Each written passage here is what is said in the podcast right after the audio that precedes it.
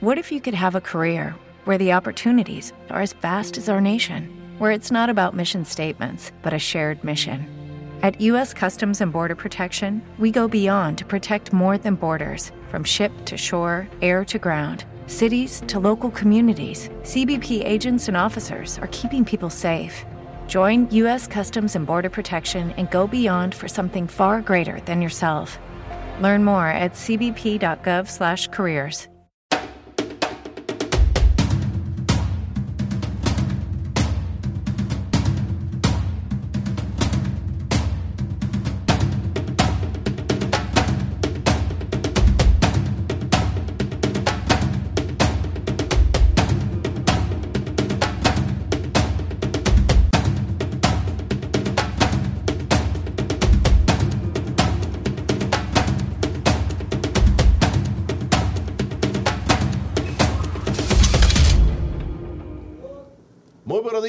bienvenidos a Encuentro con Julio Villagrán. Es una mañana de lunes 2 de agosto. Estamos en las plenas vacaciones en el país. Hoy es 2 de agosto, ya el tráfico vehicular bajó, como usted no se imagina.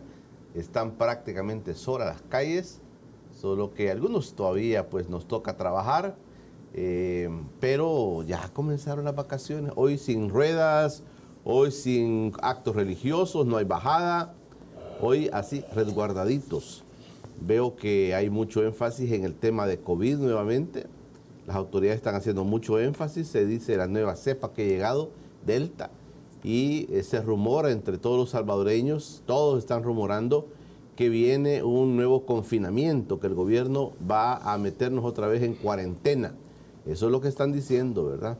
Porque ven muchas señales que el gobierno insiste que eh, se, han se ha detectado esta cepa y que viene con nuevos, unos nuevos síntomas para las personas y se dice de nuevos casos, se habla de más muertes. Eh, algunos dicen esto lo hace el gobierno para que al final determinar que vamos a cuarentena una vez más. Bueno, vamos a esperar qué pasa, pero en medio de las vacaciones de agosto se da nuevamente pues estos repuntes de COVID y vamos a ver qué pasa, pero como dice la gente, mire, los, decía el doctor Aguirre, los chupaderos, decía, están abiertos para, el fin de, para las vacaciones, pero los actos religiosos no hay. El fútbol va a estar abierto, también va a haber fútbol. Bueno, así estamos amaneciendo hasta mañana del lunes. Vamos a trabajar toda la semana. No se preocupe, vamos a estar con ustedes toda la semana para que puedan tener su programa de encuentro con Julio Viera. Esta mañana me acompaña ya en el estudio nuestro buen amigo Ronald Umaña. Eh, dicen que Ronald va a ingresar a la política otra vez. Le voy a preguntar a Ronald, oigan, voy a preguntar a Ronald, que viene de nuevo para la política, dicen Ronald. Vamos a ver si es cierto. Ronald, gracias por venir con nosotros. Gracias, Julio, por la invitación, hombre. Siempre, ¿Cómo estás? Siempre es un gustazo venir a platicar contigo. Estoy bien, hombre, a toda madre. Muy bien, muy bien, feliz. Ahí andan rumores que te vas a meter a la política otra vez. Mira, yo me retiré hace que unos 20 años. Pues, bueno, eh, meterte en la política partidaria. Sí, partidaria, pues claro, claro, entiendo. No, yo, pues tengo que unos 15 años de estar de out.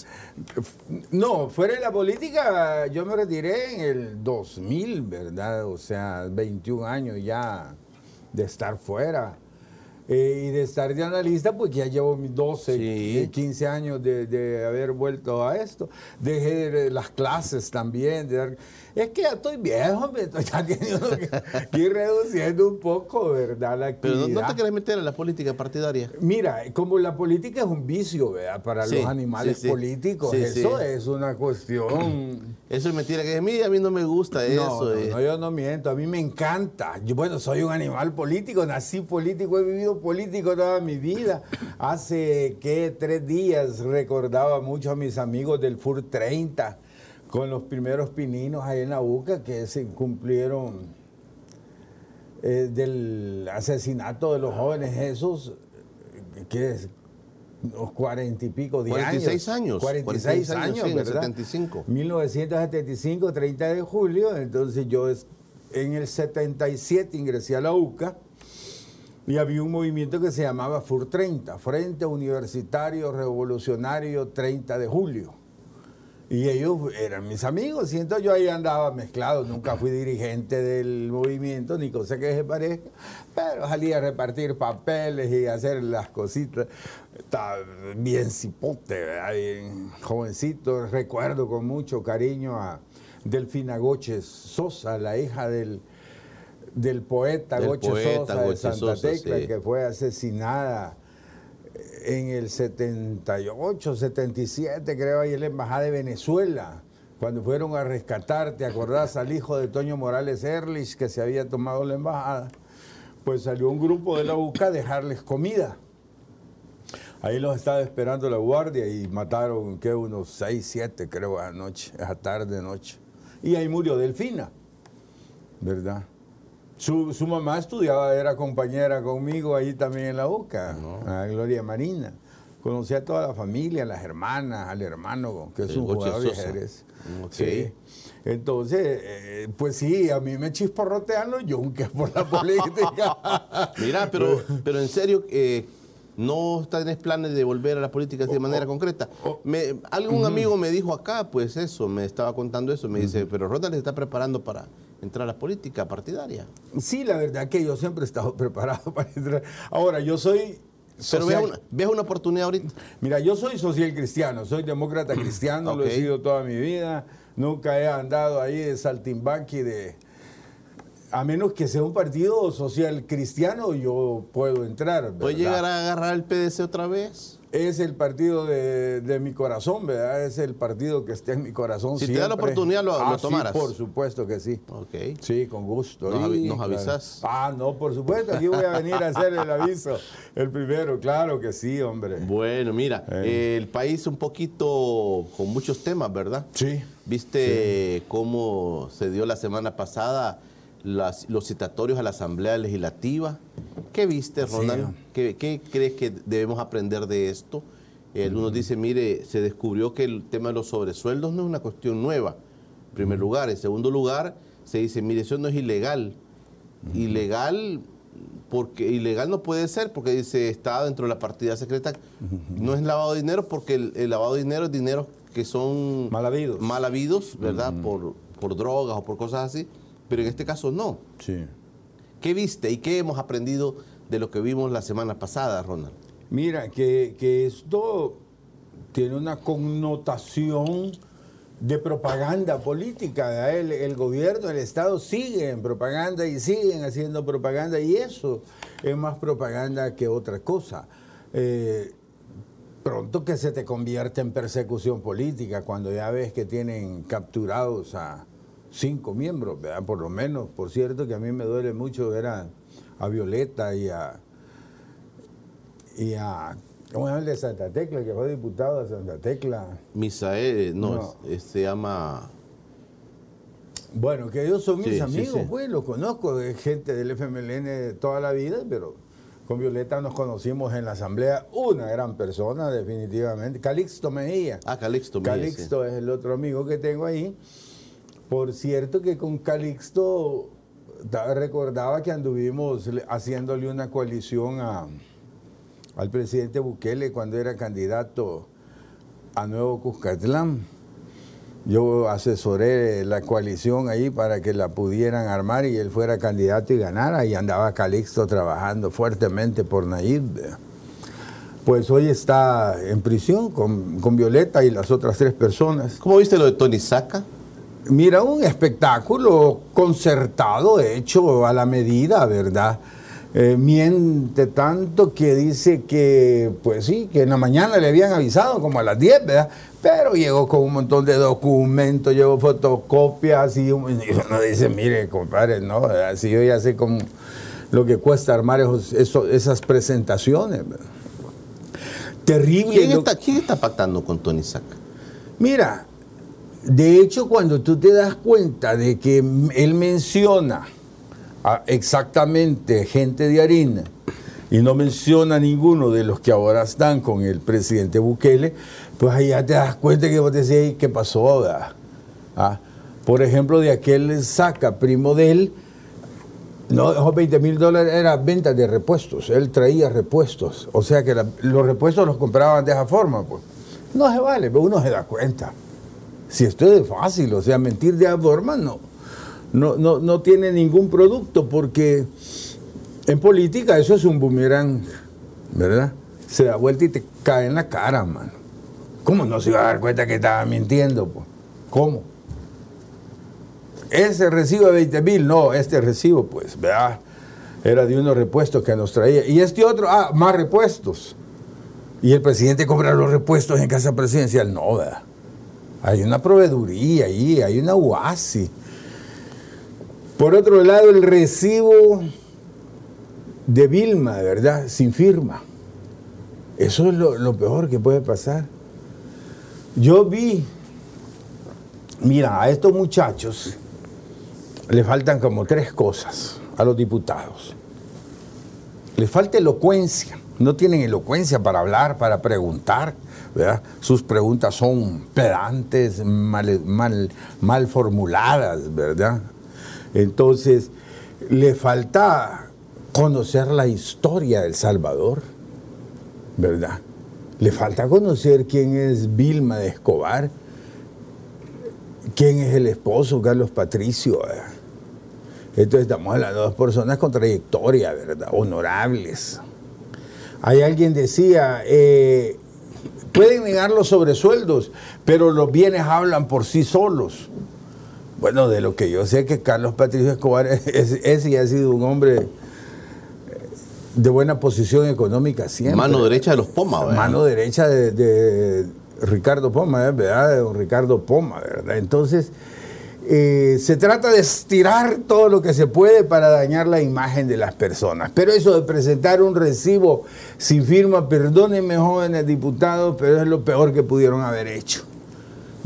Todos los memes que les han sacado, miren, aquel día lo explicaba la teoría del poder de Maquiavelo cuando se burlan de ustedes, el pueblo los desprecia. Y cuando los desprecia, pierden el poder y lo hacen perder al presidente, porque como ellos eh, reciben órdenes, ¿verdad? Del presidente, de casa presidencial, al menos esa es la figura que tenemos en la sociedad. Entonces, cuando hacen una trastada de esas en la asamblea, uno piensa en el presidente Bukele. Y entonces desgastan la figura del presidente en cantidades enormes. Y deberían de medirlo porque ya las redes sociales se dan vuelta, ya la cosa comienza a caminar, el reloj comienza a caminar al revés y es por ese tipo de actuaciones. Bueno, fíjate que cómo es, es la percepción de los pueblos y esto tienen que analizarlo ahí en Capres. Ayer fue la consulta popular en México para ver si enjuiciaban a los expresidentes de la República a México no le importó eso. No llegó ni el, como el 7% nada más a votar. Por lo tanto, no es vinculante la, la votación. Se gastaron una cantidad. Eso, eso planteó López Obrador. Sí, es que, es que llegó como el 7%. Entonces necesitaba el 40% para que eso tuviera vinculación jurídica. Entonces no sirvió absolutamente de nada. O sea que, que los pueblos quieren ver el futuro más que el pasado. Los pueblos están pensando qué van a comer mañana, cómo van a pagar la casa mañana.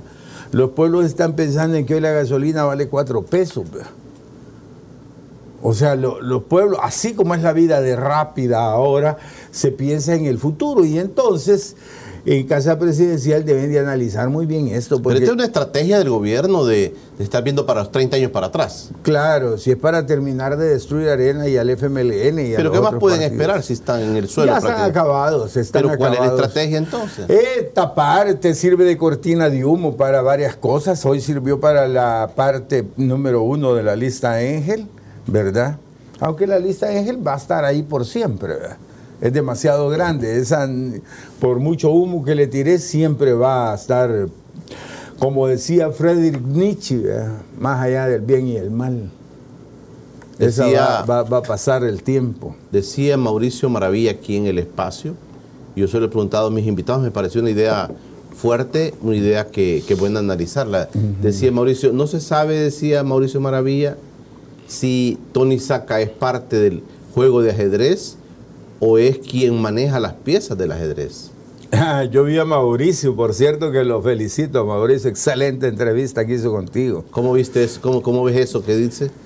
Mira, eh, Eh, Es fuerte. Es fuerte, está bien planteado. Uno no puede decir ni sí ni no, ¿verdad? Porque cuando ves la entrevista, cuando ves la actuación en la Asamblea Legislativa y ves que todo lo tienen concertado y los diputados lo tratan con paños de seda, ¿verdad? Con tercio de pelo. Y ves que a los otros que llevan los atacan violentamente, ¿verdad? Caso clásico, pues el de, el de la señora del FMLN, ¿cómo se llama? Lorena Peña. Lorena Peña, ¿verdad? Fue lo, lo peor que hicieron. Eh, y cuando ves que a don Tony Saca llega, pues llega bien rasuradito, bien pollón, como diría mi mamá. Sí, lucía bien, ¿verdad? Bien elegante llegó el Tony, ¿verdad?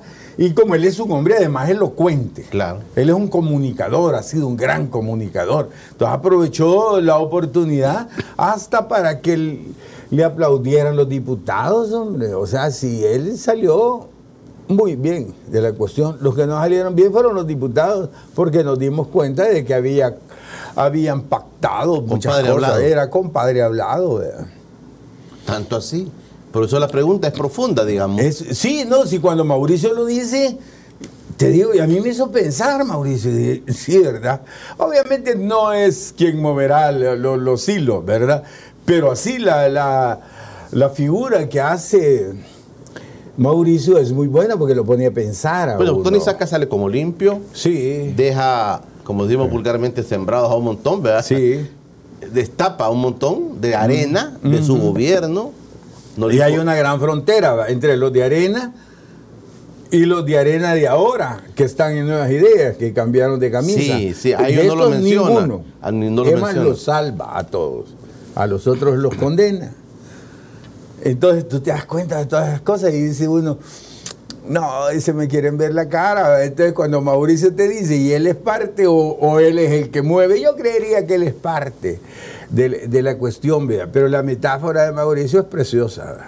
Mira, inclusive se, se está comentando, sí, en círculos de que Tony Saca podría salir libre y postularse. Bueno, a lo mejor es candidato de nuevas ideas, ¿verdad? O de Gana, porque él es Gana, ¿verdad? Él es el dueño, de, él fundó Gana realmente, es un partido fundado por él. ¿Tú crees esos, esos rumores que No, andan? ya no, ya no le da, ya no le da. No, la historia es la historia y, y todo tiene su momento. En política, la política es de momentos, decía Maquiavelo. Y en política solo hay un momento, ni antes ni después. ¿Verdad? Bueno, está complicado porque un día llega Tony Saca, al día siguiente no capturan a nadie de arena, sino del frente. De- del FMLN, sí, hombre, lamentable. ¿Pero Yo- qué es eso? No, pues sí, sí, es que es una persecución en contra del FMLN, es acabarse al frente y es acabarse a arena. Esa es la misión, ¿verdad? Obviamente para mí, pues son dos partidos hasta hoy acabados, liquidados. Más sin embargo hay que tener cuidado porque los fenómenos sociales son impredecibles. Yo vi una manifestación de la gente del FMLN en la noche, reunidos, y quiero decirte que habían unas 300 gentes quizás. Sí. Años de no ver algo así.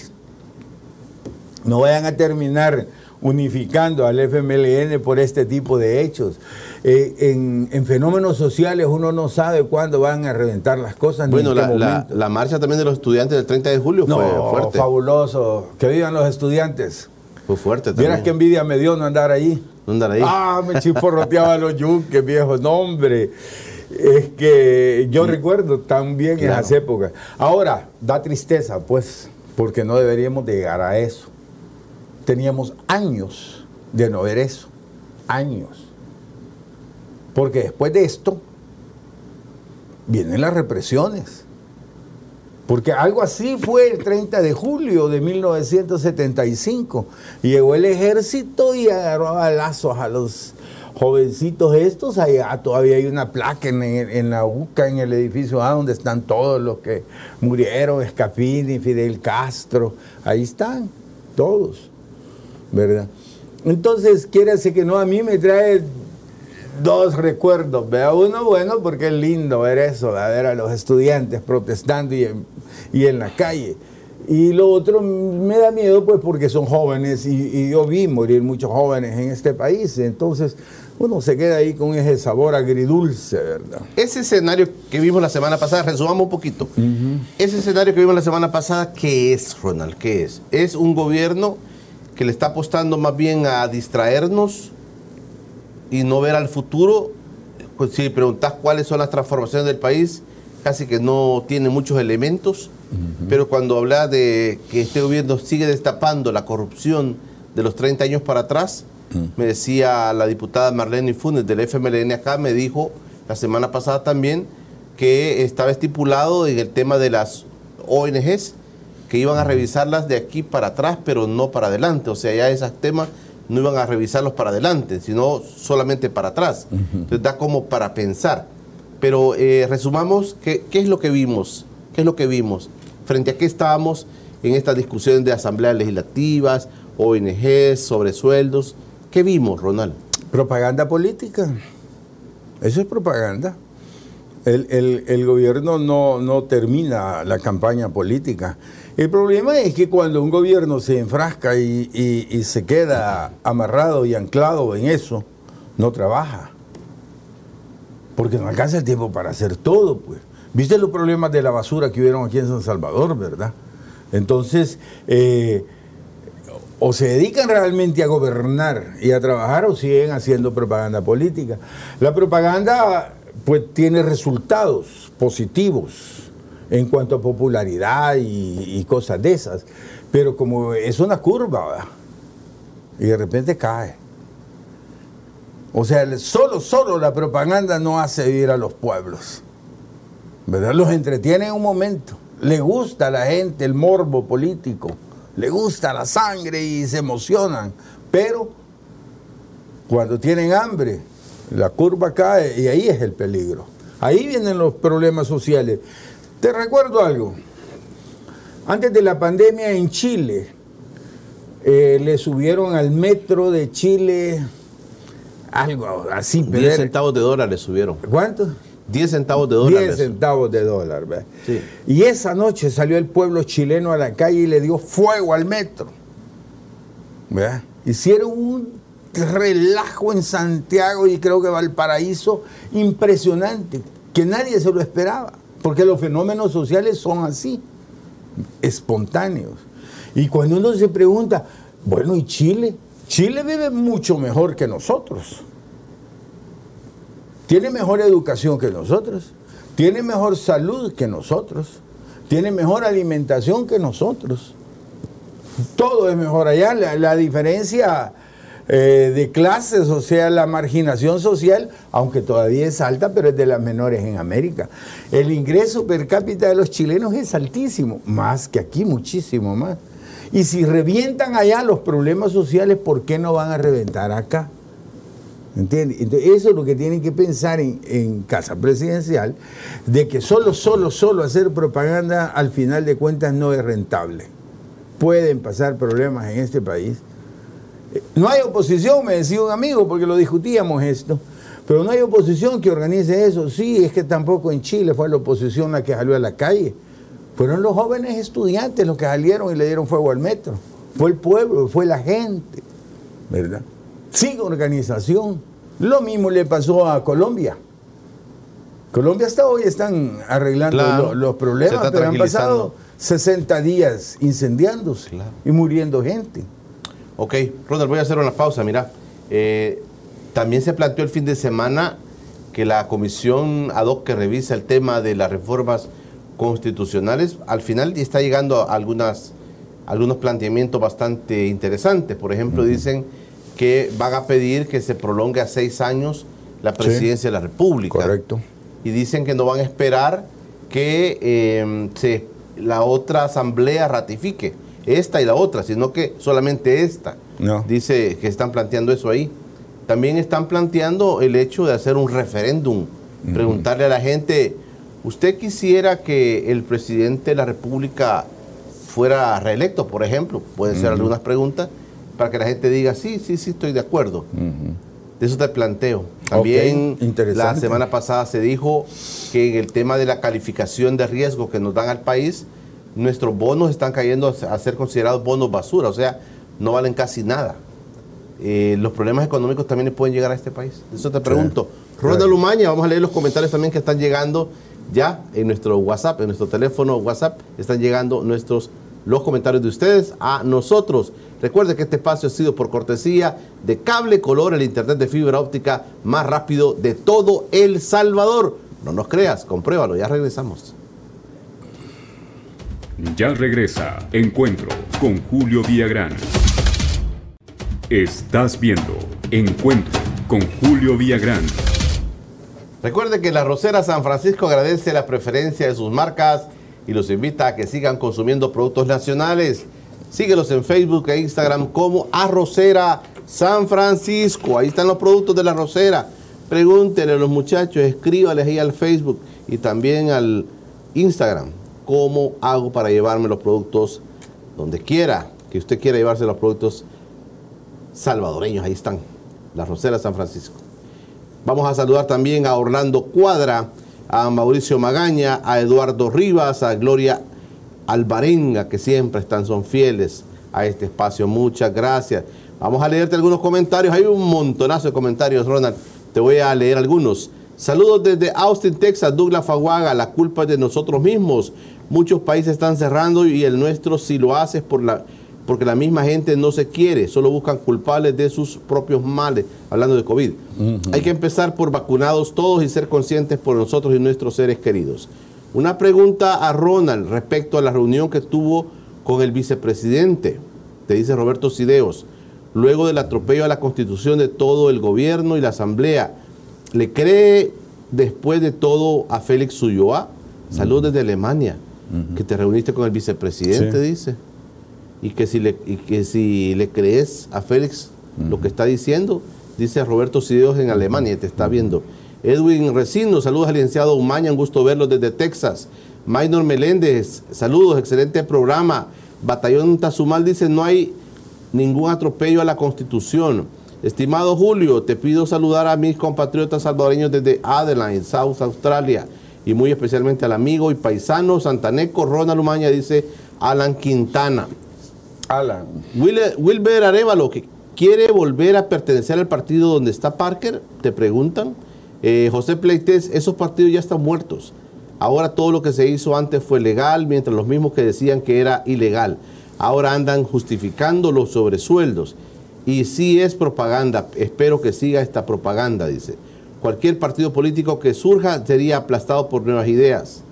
Como Ana Escobar puede, como Ana Escobar puede ser prueba si salió de la vida política porque le sacaban el robo de los 25 millones, entonces los sobresueldos son dulces comparado con los 25 millones. Buenos días, Julio. La democracia cristiana y el PCN se han unido con el partido Nuevas Ideas, dice.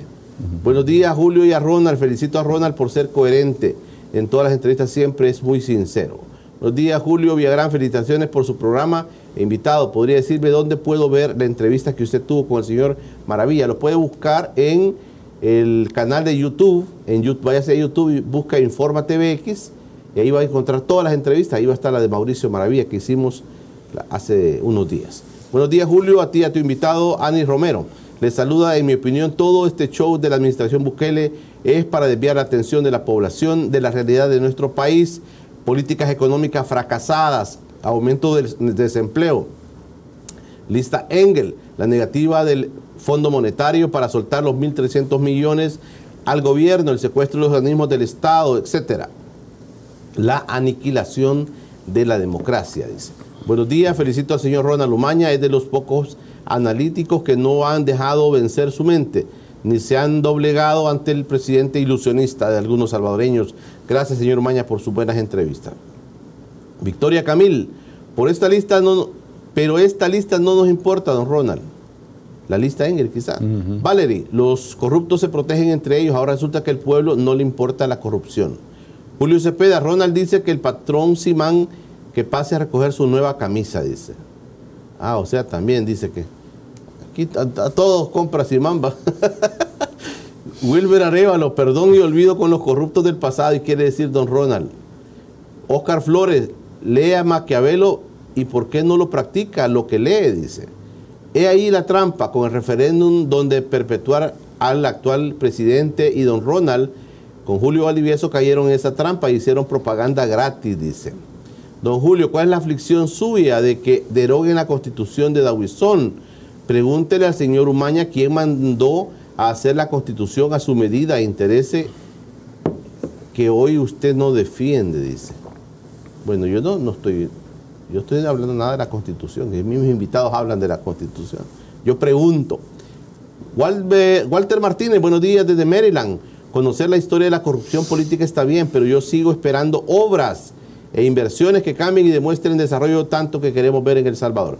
Buenos días a los dos y un saludo, dice al, al animal político. Si pudiera darle un consejo a los jóvenes de Nuevas Ideas, les diría que tengan cuidado con lo que hoy apoyan, porque Nayib es un Judas y tarde o temprano los va a tirar debajo del bus. Buenos días, señor Umaña, siempre pertinente en su análisis, solo solicitarle que investigue bien sobre el acto delictivo del 18 de octubre del 2019 no fue el pueblo chileno. Hoy con la constituyente se ve que lo que la izquierda chilena quiere. Saludos, excelente programa.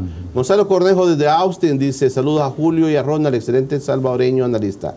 Carlos Perlera, le puedo preguntar cuánto ganó él, él cuando era diputado. Edgar Blanco, saludos desde Texas. Buenos días, don Julio. Buenos días, Ronald. Lo felicito por su programa y acuérdese que somos gobernados siempre por extranjeros. Es impresionante, Julio, cómo este gobierno se atreve a citar a Capres por las organizaciones civiles que luchan a favor de la democracia y derechos humanos cuando esta administración no es democrática. Abusa de los derechos humanos, no es transparente en sus gastos. Eso es predicar la moral en calzoncillo. Julio Descaro, descomunal, en mi opinión. Feliz día, bendiciones para los dos. Bueno, no sé si te quedas con algún comentario, Ronald. No, fabuloso, gracias realmente, muchas gracias por los comentarios, ¿verdad? Fabulosos. Realmente la gente ya tiene una una educación política buena, ¿verdad? En nuestro país. ¿Te reuniste con el vicepresidente? Sí, me reuní con el ¿Y qué pasó? doctor Félix Ulloa. Pero comienzo contando de la historia de la constitución política, esta que nos la pidieron ahí. Okay. Y del proyecto de Félix, para que entonces vayamos haciendo un análisis comparado con nuestros amigos.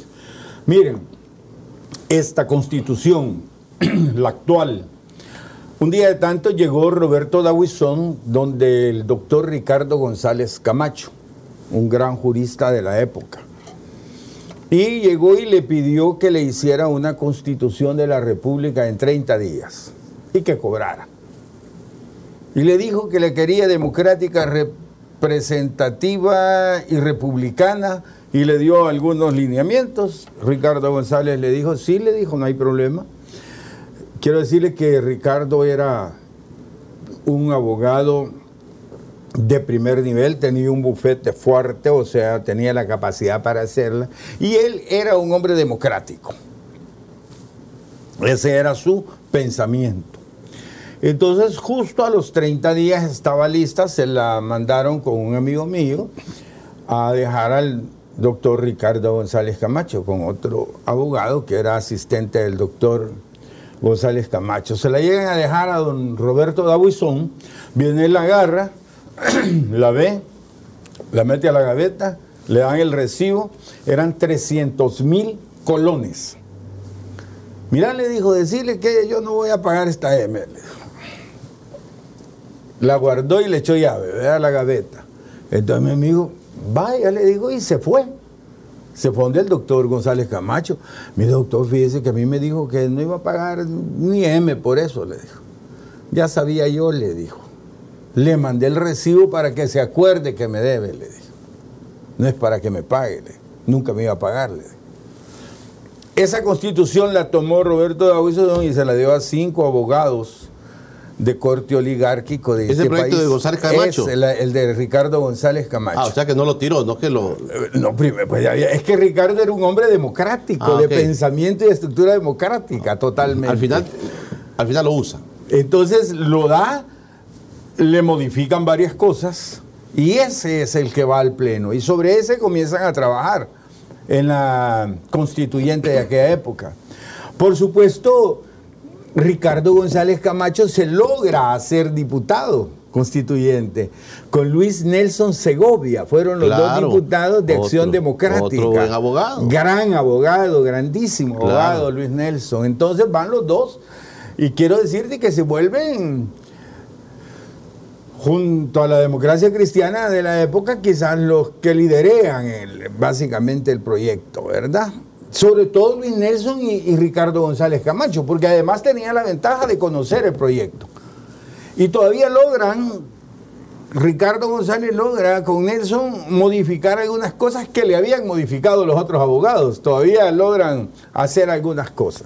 Entonces, así nació esta constitución, que después fue modificada por los acuerdos de paz, ¿verdad? Porque para terminar los acuerdos de paz se necesitaban unas reformas constitucionales y se hizo allí la primera reforma, unos 12 años, 10 años después.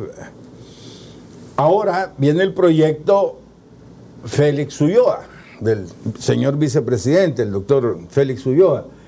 Entonces, el proyecto Félix Ulloa viene de retos. O sea, él lo pensaba, lo acariciaba y él pensaba así una reforma. Eh, yo hace unos 10 años planteaba la fundación de la Segunda República de Salvador, ¿verdad? con una constitución nueva con un nuevo pacto social. Félix pensaba en la reforma. Cuando el señor Mauricio Funes era presidente de la República, Félix le mandó a decir con el hijo de Toño Morales que si hacían la reforma constitucional, le dieron el paquete a don Jato Asbun y él pues lo engavetaron y nunca pasó nada con, el presidente Mauricio Funes. Cuando el presidente Sánchez Serén, el profesor, pues otra vez Félix intentó a través del doctor Fabio Castillo. El doctor Fabio Castillo fue donde el presidente Sánchez Serén y le dijo, él le dijo que sí, pero nunca hicieron nada, ¿verdad? Entonces se quedó allí. Hoy que al doctor Ulloa eh, le tocó en la historia ser el vicepresidente de la República, fue el don del presidente Nayib Bukele y él le autorizó y él le promovió, o sea, le bautizó y le bendijo el proyecto. Y se fue Félix hace quizás más de un año, creo que fue agosto del año ahí, agosto quizás del año pasado, donde arranca esto, o sea, digamos un año más o menos, ¿verdad? Y comienza a hacer el estudio. A mí tres veces me pidió de que fuera a la comisión a hacer mi exposición sobre la fundación, la refundación de la República, sobre fundar la Segunda República de El Salvador. Yo inicialmente iba a ir, empecé a hacer la, la ponencia, pero después pensé que no, no valía la pena ir, porque entonces yo iba a ser parte de eso. Entonces no podía tener la autoridad moral que tengo ahora de hablar porque iba a estar involucrado. Me lo volvió a pedir, le dije que lo estaba pensando. Y la tercera vez que me lo pidió, le dije, no, no, Félix, fíjate que creo que no es conveniente, le dije, porque yo voy a estar obviamente en el debate de la Constitución después. Por lo tanto, no quiero ser parte de la gente que llegó a opinar ni a expresar algo, porque entonces van a decir que, que yo hice algo ahí. Y él me dijo, mira, no lo había pensado, tenés razón, Tigre, me dijo, quedémonos aquí. Ok, le dije, está bueno. Ahí cuando ya venga el debate, pues entonces hablamos. Y eso sucedió, lo que te acaban de decir ahí de... ¿Quién fue? Sideo, ¿verdad? el amigo Roberto, Vaya, que, un abrazo a Sideos. Pues entonces fui y me hice acompañar del doctor Julio Valdivieso. Entonces los dos fuimos a hablar con el vicepresidente amablemente nos atendió y discutimos profundamente, profundamente, todas las cosas que se decían, como esas que tú mencionas, que las vamos a discutir ahorita, y él nos dio las respuestas a eso. No tenemos documento, quiero decirles, porque el documento fue terminado como tres días después, el primer borrador, y entiendo que esto se le va a entregar al presidente de la República como, el, eh, como parte del bicentenario, el 15 de septiembre, ¿verdad? Se va a hacer público. Ahora, esto va a tener una publicidad total. Ese proyecto va a ser conocido por todos los salvadoreños, los que vivimos acá, pues, y nuestros hermanos de la diáspora, que son más salvadoreños que nosotros todavía. Entonces, quiero decirte que va a haber una edición especial primera de unos 10 mil ejemplares. Por supuesto que a la prensa supongo yo que le van a traer sus ejemplares para que los vean, los estudien. Dios te oiga, ¿oís? Y si no, yo me comprometo, Julio, a traerte el tuyo. No, y si no, si no le decís al amigo Félix, pues, Sí. ¿verdad? No, yo le digo, Que ahí me- claro. me, tiene esperando todavía el día que me dijo que iba a llegar a entrevistar. Que iba a venir a la entrevista. No los dejan. hombre. No lo dejan. No, Mira, no lo Ronald, yo te quería preguntar lo siguiente en ese marco. Y Ronald Umaña, cuando habla, tú, tú veo que favorece las reformas constitucionales. Sí. Por supuesto. Sí, claro. claro. ¿En qué estás pensando tú como, como, como ciudadano, como analista, como político? Sí. ¿Qué- ¿En qué pensás tú? Porque pudiéramos decir, yo te pudiera decir ahorita, ah, ya te subiste al tren. Sí, ya te vendiste. Ya, ya te subiste al tren. Lo que andas buscando es. Ya no te pagas si man te Mira, paga el sí. No, yo te pudiera decir así, de, como Ajá, cheros que somos. claro. Decirle, mira, ya te subiste ese tren, Sí. ya te dieron el dulce de que eh, tenés que abogar por la reelección del presidente. Yo te pudiera decir así de manera, digamos, claro. si no te conociera tanto, ¿verdad? Entonces ya, ya estás vos para favorecer que el presidente se reelige y los 40 años que, dije, que dijo Fabio Castillo Ajá, se van a hacer una realidad. Yo te pudiera decir eso. Claro. Pero, pero ¿en qué estás pensando cuando hablas de, de favorecer reformas constitucionales? Vamos a ver. Esta constitución que tenemos que nos ha durado que unos 40 años, quizá, ¿verdad? Del 83, 83. 38 años, ¿verdad? Eh, es producto de un golpe de Estado. Esta es la constitución número 14 de la República del Salvador, ¿verdad? Todas han sido producto de un golpe de Estado. Y no es que el golpe de Estado se dé para hacer la constitución, no. La constitución se da para legitimar el golpe de Estado. Y esta no fue la excepción. Ahora, esta ya tiene las primeras reformas y hoy vienen las segundas reformas. Yo he sido un luchador permanente y de toda la vida en contra del sistema oligárquico de este país, ¿verdad? Siempre he luchado, vos lo sabés, Julito, que aquí toda la vida le he volado galleta a ese sistema. Porque ese sistema es el culpable de que nosotros tengamos un pueblo ignorante y que lo hayamos tenido toda la vida. Son dos siglos que nos han tenido sometidos grupos oligárquicos que en el tiempo van cambiando, cambiando, mutan, mutan, mutan y, y siempre se mantienen ahí, ¿verdad? Y cambian con el poder. ¿verdad? Hoy está uno, ahí están. Cambia el otro, se pasan con el otro, ¿verdad? No tienen ideología política. Hoy están con el otro. Hoy están con el otro, por supuesto. Ahí se llama, yo le he llamado siempre la ideología del dólar. ¿verdad? Entonces, eh, qué amor por el pueblo, qué amor. Mire, yo vengo de una familia de analfabetos. Mis papás, mis abuelas, todos eran campesinos analfabetas en Santana. Mi abuela, que es la que me crió, que es la persona más inteligente que he conocido en mi vida, analfabeta la vieja, ¿verdad? Entonces, ¿y es justo eso? No.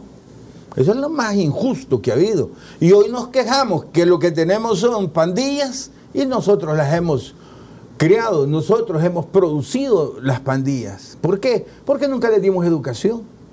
Entonces los jóvenes tienen hambre, no tienen educación, no tienen futuro y hacen pandillas, ¿verdad? Entonces yo creo que la raíz del mal, y siempre lo he creído, que ha estado en la constitución de la República. ¿Por qué? Por, por eso yo pedía una nueva república. Charles de Gaulle lo hizo a mediados del siglo pasado, la Quinta República de Francia. Y le funcionó muy bien. Y hasta hoy esa república funciona. La raíz del mal está ahí y está muy metida en el sistema judicial. El sistema judicial es lo más podrido que hay en este país hasta hoy. Peor que la asamblea. A la asamblea se le tiran piedras y todo porque son los que salen en la televisión a cada rato. Los otros pasan callados y un poco escondidos, pero el daño que le hacen ese sistema, ese órgano de Estado al pueblo es grandísimo. Entonces hay que erradicar eso. Por ejemplo, una multinacional en este país le ponen una multa, ¿verdad? De dos millones de dólares, la Defensoría del Consumidor. Y eso llega a la Corte Suprema y a la sala de lo contencioso. ¿Y qué hacen? Engavetarla. Y ahí uno o dos magistrados se ponen de acuerdo con el de la multa, el de la multa lo soborna y eso sigue caminando y meten amparos y esto y lo otro. Cuando ya prescribe, Ah, entonces la sacan. Pero ya, ya prescribió, ya no hay que cobrarle. Pero esa es una corrupción del sistema judicial. Pero eso es sistema oligárquico. Pero, pero ¿cómo, entonces, ¿cómo, ¿cómo se pretende modificar eso? Porque, ¿Por qué es sistema oligárquico?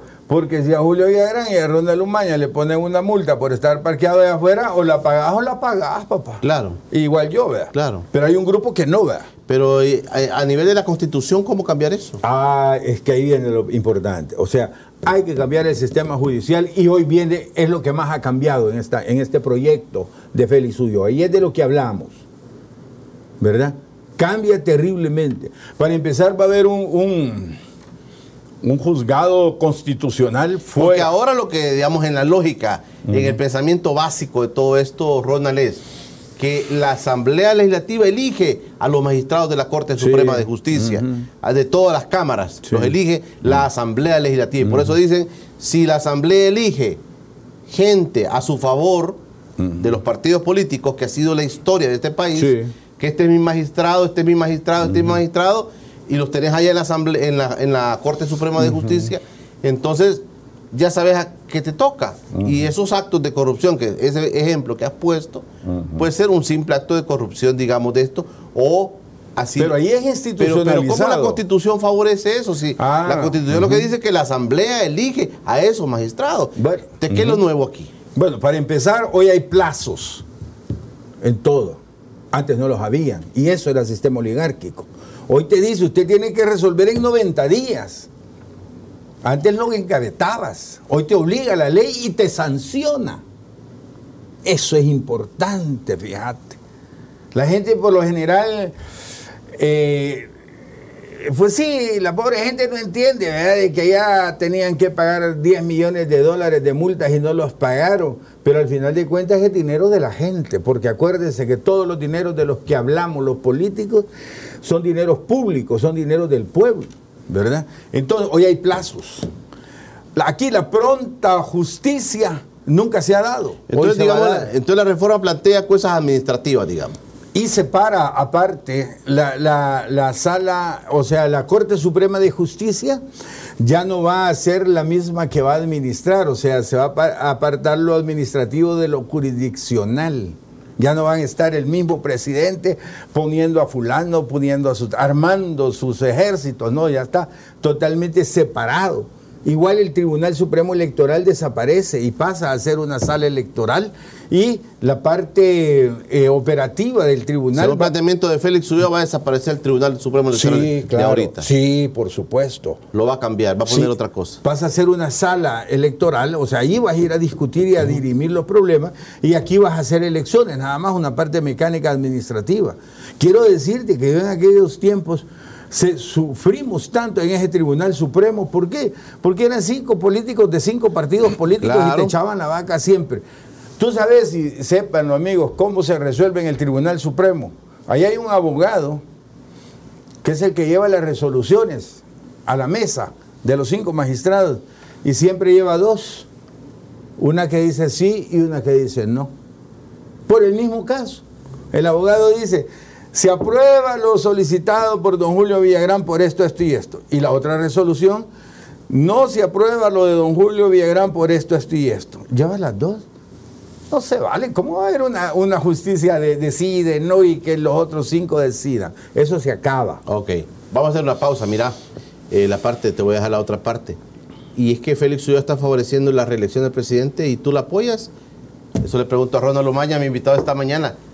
Se fue a reunir con Félix Ulloa, no me contó Ronald, pero ya reunió, llevaste a Julio Valdivieso. Y en Alemania, sí, con Julio fuimos. Y en Alemania Julio. ya lo saben, fíjate. No lo Alemania yo no lo sabía. Sí, Y en Alemania ya, ya está, ya saben. No, hay que reclamarle a Julio. Y entonces, ¿qué va a pasar? Félix Ulloa va a plantear que el presidente va a quedarse ahí 40 años, o que puede quedarse, y, y Ronald Lomaña con Julio Valdivieso apoyan eso. Eso le pregunto al invitado, Ronald Lomaña, ya regresamos. Ya regresa Encuentro con Julio Villagrán. Estás viendo Encuentro con Julio Villagrán. Estamos de regreso en encuentro con Julio Villagrán. Buenos días. Pregúntele a don Ronald si en la época que él estuvo en el PDC hubieron sobresueldos.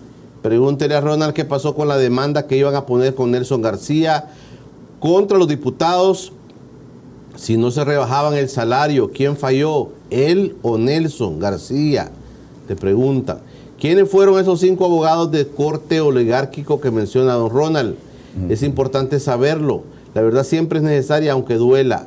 Julio, me imagino que el gremio de abogados de la República habló de los letrados decentes que los hay, Julio.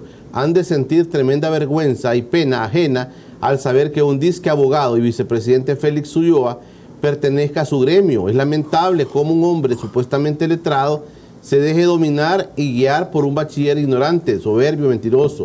El señor Ulloa deja en mal predicado a su gremio y a todos los que creemos en la democracia y leyes constitucionales, dice, y penales de este país, cosas que ya no tenemos. Pregunta, ¿ha estado pagando más de un año para el, para el presidente, vicepresidente para hacer la nueva constitución? ¿Eso está entre sus funciones como vicepresidente? Buenos días, felicidades por su programa. Soy fan de Ronald Lumaña. Interesante análisis. Roxana del Castillo, San Salvador. Con todo respeto, qué ingenuidad de parte del vicepresidente y del señor Ronald. Se va a repetir la historia. Nayib la va a agarrar y pondrá sus propias ideas e intereses. Sin ser pesimista, Julio, no creo lo que dice Ronald, que acá habrá pronta justicia y sanciones como siempre. Será lo mismo, justicia para el descalzo, beneficios y libertades para los corruptos, saqueadores del país. Será la misma historia, Julio. Acá no cambiará nada si nosotros como sociedad no cambiamos nuestra propia historia, creyendo en nosotros mismos, no en políticos corruptos y mentirosos. Bueno, ahí están planteadas las preguntas, pero sí pueden cambiar cosas administrativas, Ronald, pero en la esencia de estas reformas constitucionales está en discusión el tema de la reelección, ¿verdad? Ahí no podemos negarlo, pues. Ahí no podemos hacernos así como que no, no, no, no es el tema, pues. El tema es planteado hace mucho tiempo. Ah, lo que anda buscando el gobierno y ha puesto a Félix Ulloa es a buscar una constitución que hable de la reelección. Hoy ya medio tocó el tema de que ya no son cinco años de presidente, van a ser seis años, decía. Y que no lo va a, no van a esperar que las reformas las hagan dos asambleas legislativas, sino una sola. Y lo otro elemento que le van a preguntar a la gente si quiere o no la reforma. Estas son cosas esenciales, Ronald. Eso es lo fundamental. Y ese análisis que hace el amigo que escribe, donde te dicen de que todo va a seguir igual y que la justicia siempre va a morder a los descalzos, como lo decía Monseñor Romero, eso ha sido siempre aquí. Siempre ha sido eso. Y esa ha sido una de mis luchas y por eso es que yo he venido insistiendo en la Constitución. Pero quiero decirte algo, que la primera pregunta que yo le hice al doctor Félix Ulloa es, Félix, ¿está haciendo esto para que haya reelección para el presidente? Y me dijo, no. Los plazos son tres años, seis años y nueve años y van a partir de que la nueva constitución esté aprobada. Segunda pregunta le dije, ¿y esa constitución cómo se va a aprobar? Como dice la constitución, me dice. No podemos estar, yo no puedo, me dijo, estar haciendo una reforma de la constitución y violando la constitución. O sea que se va a presentar en esta asamblea, se va a ratificar en la otra, y creo que en el de- del 24, del 29 en adelante serían ya 3, 6 y 9 años. Cuando digo 3 es para diputados y alcaldes, 6 para presidente y 9 para Corte Suprema de Justicia. Pero los 6 del presidente llevan revocatoria de mandato al tercer año, a mediado de año. Usted puede decir si quiere que siga o que no siga el presidente. En esa constitución que, trae, que traería estas reformas, ahí viene eh, el plebiscito y el referéndum, pero hasta entonces, no ahorita. Ahorita no hay forma de cambiar esto si no es de acuerdo a lo que la constitución mandata. ¿Me entiendes? Ahora, ustedes tienen toda la razón cuando hacen la crítica que me la hacen a mí, que se la hacen a Félix. Eh, pero quiero decirles que esto es lo que él me dijo. Yo vi eso en los documentos que estaban ahí. eh, no el documento final, sino que lo que tenían al respecto de la Constitución y de la reelección. Eso nos va a ordenar además, porque ya no vas a tener elecciones este año, el otro año, sino que cada tres, seis y nueve años habrán elecciones. Nos va a ahorrar además un montón de plata. Ahora, todo esto es romántico. Yo lo entiendo y, acepto que critiquen, es correcto. Así debe de ser. Eh, sobre todo cuando se hace sin insultar y nada de esto. Todo esto puede ser un romanticismo, todo esto puede ser canto de sirenas, porque esto es un proyecto nada más. Y lo ha hecho el doctor Félix Ulloa de acuerdo a su convicción democrática y de acuerdo a su historia. No es que Bukele le mandó que le- No, como el sastre que- que, le, ahí no, está diciendo la gente que es como es que es lógico. como el sastre que le dijo mira Félix quiero una constitución así así así Trabaja- lógico. Y a- y a ponete, eso. ponete en eso Félix No. ya lo demás ya Ajá, no ha pasado. Lo que pasa es que hoy que ya se vea el proyecto, quiero ver qué es lo que va a pasar. Porque hasta aquí es romántico. Yo estoy contento de esa constitución. Hoy sí viene la educación gratis, hoy viene la educación científica, ¿ah? que es de tanto que yo he hablado y he pedido aquí. Viene un montón de cosas que he venido pregonando todo este tiempo. Pero esto es romanticismo, se, se lo soy honesto. Claro. Porque a mí nada me dice que no vayan a salir con un par de proyectos hechos a la medida, como desastre, y vayan a tratar de tergiversar el proyecto del doctor Ulloa. O vayan a meter el otro a la asamblea, y como ahí están los diputados, ahí están los votos, vayan a votar este proyecto del doctor Ulloa y vayan a, aprobar otro. Eso yo no lo sé. Claro, porque mira, fíjate que en, en lo básico, Ronald, discúlpame, en lo básico, uno que no es experto en estos temas de constitución, por ejemplo, puede entender, mire, la constitución nuestra es so- eh, sobre la base de la república, independencia de poderes. Sí. No sé si entonces, si el planteamiento va a ser interdependencia de poderes. Bueno, cuando tú decís, por ejemplo, de que aquí se ha señalado de que los partidos políticos ponían a los magistrados por cuotas, pues sí, cuando volvemos a ver este gobierno, aquí fue peor. Aquí hubo un golpe de Estado a la sala y pusieron lo que ellos quisieron y lo sacaron no sé de dónde. Fue peor todavía que antes. O sea, esto fue peor que lo que se criticaba.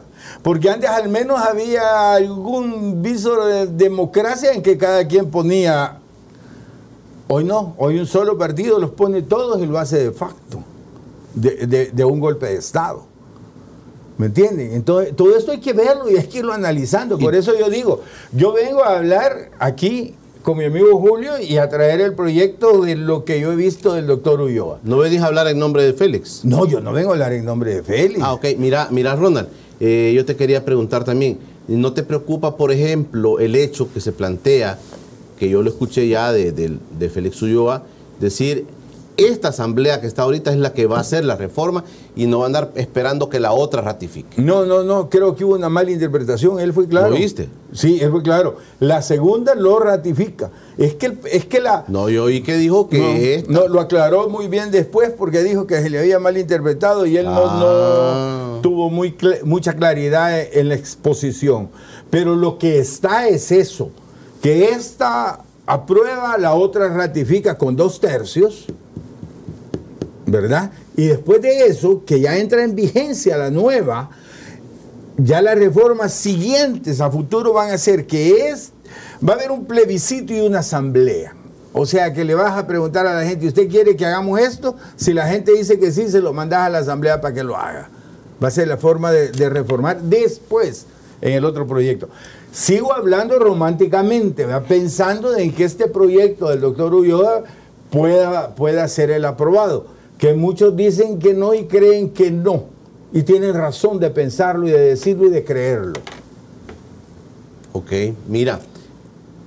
Y a Ronald Umaña de la constitución pasada, que no le gusta, porque una cosa es que vaya, digamos, si la Asamblea elige Corte Suprema de Justicia, elige otro funcionario de segundo nivel, uno puede decir, es que los partidos se reparten las cuotas, pero eso no lo vas a cambiar tan fácil. No, y, a- y además. Si haces un eh, planteamiento, ajá. digamos, donde, donde le da facultades a un partido que pueda hacer todo lo que pueda hacer, como las cosas que ya planteaste, que han pasado en este país recientemente, entonces eh, la democracia debería funcionar así, pues. Sí, es que así Pero, es. pero ¿cuál es tu preocupación si vos favoreces un cambio de constitución? Bueno, primero, De Porque que- a decir, lo romántico es aquello de que sí, que el- el- los oligarcas y los pobres, Eh, sí. y que no, que hay que... Eh. Ese es bastante Sí, romántico, digamos, muy filosófico.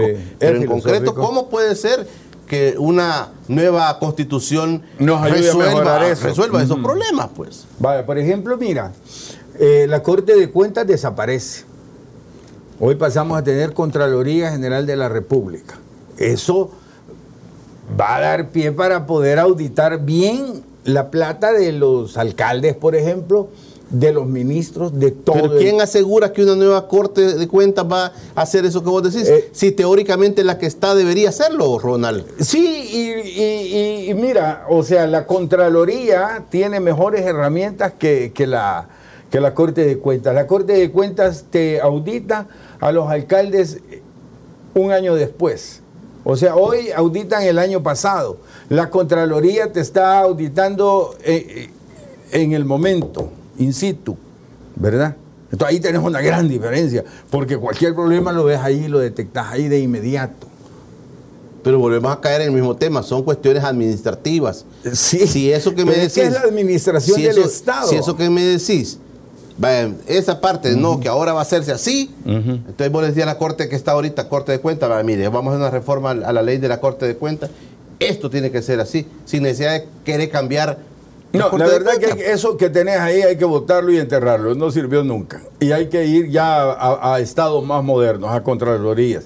Pero te hablo otra cosa, por ejemplo, en la Constitución ahora viene la reforma urbana, viene el buen uso de las tierras. Y hoy nos damos cuenta, y en la plática me di cuenta que, por ejemplo, aquí hay una familia que tiene como 600 casas en el centro de San Salvador. 600 casas, entre casas y apartamentos. ¿Tú crees que eso es correcto cuando hay un montón de gente que no tiene dónde vivir?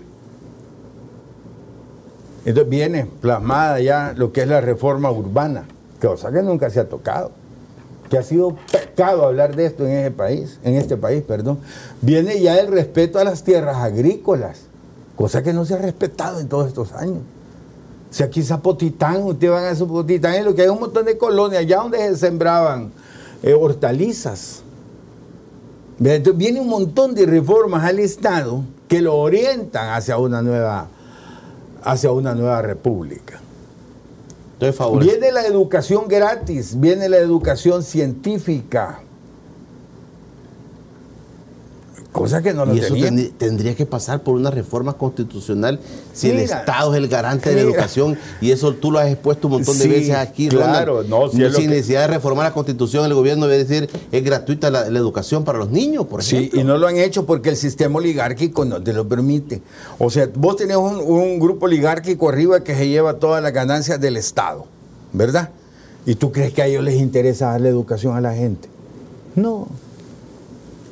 Pero ¿cómo pretendes sacar a la oligarquía de, de que tome decisiones así como las que estás poniendo? No, es que ¿Cómo, mira, ¿Cómo? Vamos a ver, yo, yo no pretendo que se vayan del país ni cosa que se parezca o que o irle a dar fuego a las empresas de ellos. No.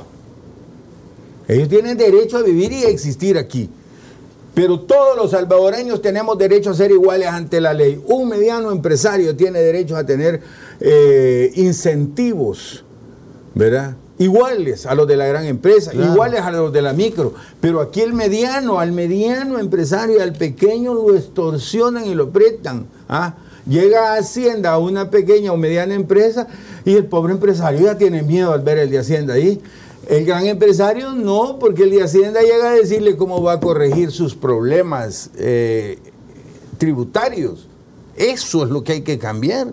Si aquí hay grandes empresarios, medianos empresarios, que tienen una gran capacidad, quizás mejor que la de un empresario de una gran empresa, pero el sistema no lo deja.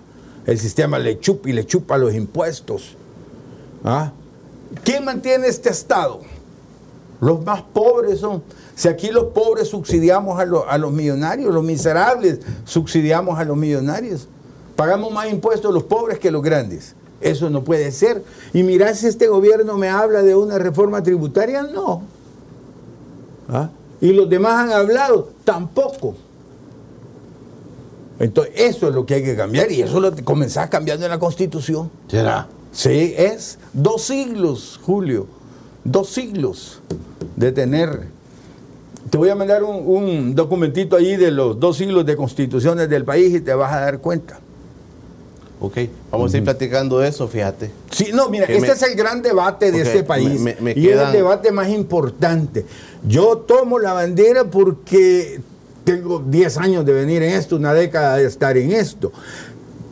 Que yo tengo la seguridad que el proyecto del doctor Félix Ubión es el que va a llegar, no la tengo, no lo sé. Es romántico. Pueden cambiarlo, pueden quitarlo, pueden romperlo y tirarlo a la basura y meter otro. Eso, pero por lo menos usted ya lo sabe, amigo. Puede comparar después qué es lo que va a suceder con lo que yo le vine a exponer. Pero fíjate que tienen todas las de ganar ese proyecto No, porque por- tiene toda la bancada de, de Cian en la asamblea. No, si es que ellos fácil. Entonces, mm, la y Ellos la fácil prueban y pueden vámonos. votar el de Félix, no presentarlo y presentar otro, claro. Pero el pueblo tiene derecho a saber que existía otro proyecto. ¿Y cómo era? El pueblo lo va a aceptar, Ronald. No, es que eso es lo que yo no sé. Eh, Por eso hablaba de los fenómenos sociales, ¿verdad? ¿Cómo se dan? ¿Y por qué se dan? Nunca lo sabemos, ni en qué momento, ni cuál es el detonante, cuál es el mito que hace que algo, algo Mira, pero cuando hay cosas que no te gusten, de- decínoslas para estar vivos nosotros también. ¿Me entendés? Claro. Pues sí, que esto no me gusta, vos Sí. Ronald Lumaña, ¿verdad? Sí, si no, claro. te van a seguir criticando de que... No, sí, yo entiendo, y miren, y, y tiene razón, y me gusta que critiquen, hombre, y es bien atinado. Pero se los digo, esto que yo les digo es, o la exposición que les hago, es con respecto al proyecto tal cual está. Que eso vaya a ser una realidad, yo no lo sé. Puede haber, de hecho hay un par de analistas políticos que han dicho que ellos también andan con su proyectito por ahí, Ah. A lo mejor se los han pagado, se los han mandado a hacer, tampoco lo sé, pero sí lo han dicho. Ronald Lumaña, gracias por venir con nosotros. Gracias, Julio, por invitarme. Ha estado bien romántico hoy. No, pues sí, sí, como- sí, realmente la Mira, vida... Maquiavelo se puede enojar que ha venido No, muy romántico. Es que don Maquiavelo me entiende. Yo he vivido enamorado de una mujer, hombre, bella y preciosa Ah. que se llama democracia. Y por eso, por eso ando en esto, Vaya, ¿verdad? vaya. Vamos a estar atentos, ¿oís? Sí, claro, Julio, a tus órdenes no- siempre. Y un abrazo fraternal para todos los amigos que escribieron. Perfecto, Ronald Lumaña, mi invitado esta mañana. Eh, a veces bromeamos con Ronald, yo le digo, pues, pero bromeamos. Eh, bueno, me saludas a Félix. Sí, con gusto. Amigos, decirle que está pendiente de... me- Que esté en deuda, no me, pendiente. me dejó ahí que con las cámaras ya solo para ir a hacer la entrevista y Sí. nunca, me- nunca me dio la fecha.